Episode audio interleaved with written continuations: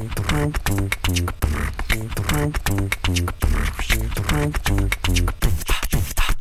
you.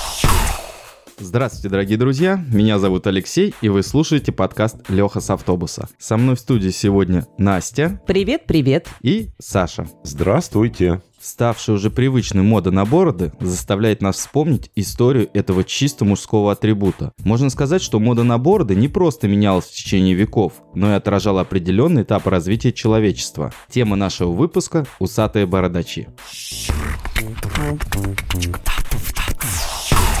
История бороды и усов очень интересна. Они то были предметом моды, то исчезали вообще. В некоторые года иметь растительность на лице запрещалось законом, а в другие года ее восхваляли и особенно часто писали портреты мужчин, у которых имелась борода. Конечно, художники любили бородатых. Тут даже удивляться нечему. Борода в традиционном обществе служила признаком красоты, мужества и благородства. У народов Азиатского Востока борода однозначно трактовалась как атрибут мужской силы. Так в Месопотамии чиновники и солдаты обязаны были носить бороду. А я никогда не носил бороду и усы. И не буду. Гладко выбритое лицо, на мой взгляд, гораздо приятнее. И еще без бороды и усов. Моложе выглядишь. Но это все вкусовщина. В Древнем Египте ношение бороды было дозволено только фараону, а остальные от жрецов и чиновников до простолюдинов брили лицо. В Древней Греции борода была знаком принадлежности к государственной власти или философской школе, ассоциировалась с мужской силой и привлекательностью. Я, кстати, Леш, тебя поддержу.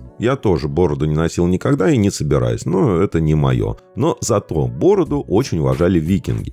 Они отпускали ее длинную и даже заплетали в косички.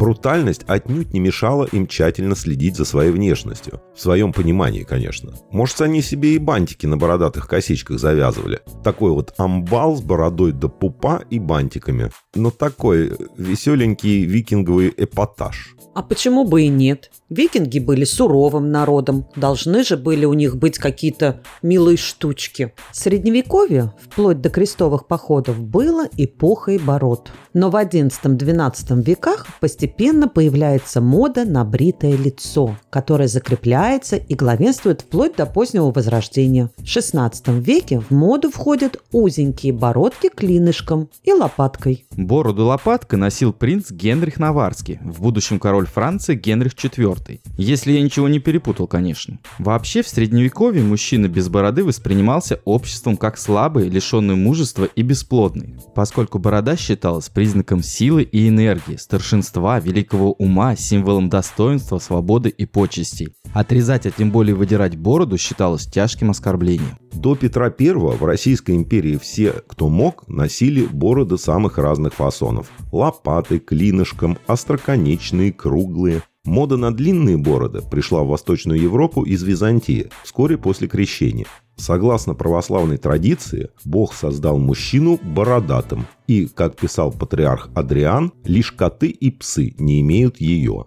Церковь вообще строго относилась к этому. Безбородому человеку отказывали в благословении, а Ярослав Мудрый даже установил штраф за нанесение ущерба бороде. Во время драки было запрещено дергать друг друга за волосы на лице. Если один из участников конфликта вырывал клочок бороды другого, то он обязывался заплатить штраф в 12 гривен. Это больше, чем, например, за искалеченную руку. Но Петр I все исправил. Желая приобщить русский народ к европейским традициям, ввел налог на ношение бороды в городах. Крестьяне также обязаны были платить в государственную казну налог, если входили в город небритыми. Это при Петре. А вот Екатерина II в 1772 году взяла и отменила пошлину на бороды, просуществовавшую аж 70 лет. Правда, с оговоркой, государственные чиновники, военные и придворные должны были оставлять лицо босым. Иногда мало одного желания отрастить знатную бороду.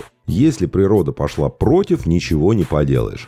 Например, борода очень неуверенно растет у азиатов, живущих в северных и центральных районах. А причина тому – физиология. По природе азиатские народы достигают зрелости гораздо позже, чем европейцы, а максимальный уровень гормональной активности наступает только к 30 годам. Редко можно увидеть коренного азиата-бородача. Чаще всего борода, хоть и довольно неуверенная, встречается у возрастных мудрецов. У индейцев не растет не только борода, но и в принципе волосы на теле. Такая тенденция заложена генетикой. Климатические условия, в которых проживали древние народы, не требовали растительности на теле. Более того, каждое племя обязано было иметь отличительные признаки в виде рисунков на лице. Чтобы волосы не мешали, от них избавлялись, бритьем или удаляли с помощью сока растений. Со временем генетика нации изменилась, и волосы сами перестали расти. Другое дело кавказцы. У них, наоборот, гормональный фон активнее, чем у других народностей, и половая зрелость наступает уже к 12-13 годам. Количество активных волосяных фолликулов на лице у кавказских мужчин больше, чем у других наций. Все это и приводит к быстрому росту густой бороды. В настоящее время борода и усы снова в моде. Молодежь активно отращивает бородки. Специально для таких любителей открылось очень много барбершопов. Сегодня нет строгих правил, носить бороду или нет. Но есть интересные традиции, которые люди сами для себя придумали и с удовольствием чтут. Впереди у нас рубрика «Интересная». Самый высокий налог на бороду при запрете ее ношения составлял сумму чуть меньше, чем взималось за убийство человека. Отголоски реформы Петра I дошли и до современности. Многим военным до сих пор запрещено иметь растительность на лице. Мужчина, который бреется каждый день и тратит на это в среднем около 8 минут, теряет в своей жизни примерно 3 месяца. Не только мужчины могут быть с бородой. Девушка по имени Гарнам Каур из британского города Слау в графстве Беркшир, обладательница 15-сантиметровой густой бороды. И при этом она модель. В марте 2016 года Каур стала первой женщиной с бородой, вышедшей на лондонскую неделю моды. По данным книги рекордов Гиннесса, самые длинные усы носит житель Индии Рам Синг Чауханом из штата Раджстан. Отращивать он их начал в 20-летнем возрасте Сейчас он уже пенсионер, и длина его усов больше 4 метров. Да с ним можно поиграть в русскую забаву, перетягивание каната. Наверное, такие мысли, Лёш, не только у одного тебя возникли. Я чувствую, весело ему живется. По данным некоторых исследований, часть женщин считают, что бородатые мужчины выглядят сексуально. Угрюмыми их считают более половины представительниц прекрасного пола. Я точно вхожу в эту половину менее щедрыми 38%, а вот 36% считают, что они менее заботливы. Еще один интересный факт, не знаю, правда, правда это или неправда, но помимо эстетики, борода позитивно влияет на здоровье. Так как в воздухе летает много загрязняющих агентов, она выступает своеобразным фильтром, который предотвращает попадание аллергенов и пыли на кожу, в нос и легкие. Густая борода, которая покрывает не только подбородок, но и шею, предотвращает от простуд, так как способствует повышению температуры в этой области тела. В общем, шарфик. Теперь мне точно стало понятно, почему сейчас много бородачей. В наше сложное время это просто повод сэкономить деньги. Ну, посудите сами. Отращиваю бороду и усы. Не нужна бритва, не нужна пена для бритья, не нужен лосьон после бритья, не нужен шарф в конце концов. Меньше болеешь, меньше тратишь на лекарства. Получается, можно тысячи три, так сказать, в заначку положить. Ну, Настя, вот и нет. На самом деле, содержание бороды, если хочешь, чтобы она была вот качественная, красивая, походы в барбершопы, это гораздо дороже, чем вот эти лосьоны и все, что ты перечислила. Так что тут бабушка на воде. Ну, можно сходить и в обычную парикмахерскую. Как раз там та бабушка на воде, подешевле тебе подстрижет эту бороду. Давайте подытожим. Представление о бороде менялось с течением времени.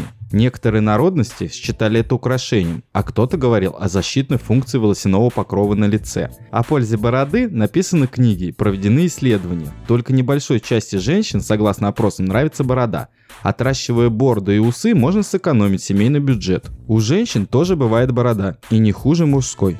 А как вы относитесь к бороде? Нам интересно ваше личное мнение. Обязательно пишите его в комментариях. А на сегодня наш бородатый подкаст закончен. Всем пока! Thank you.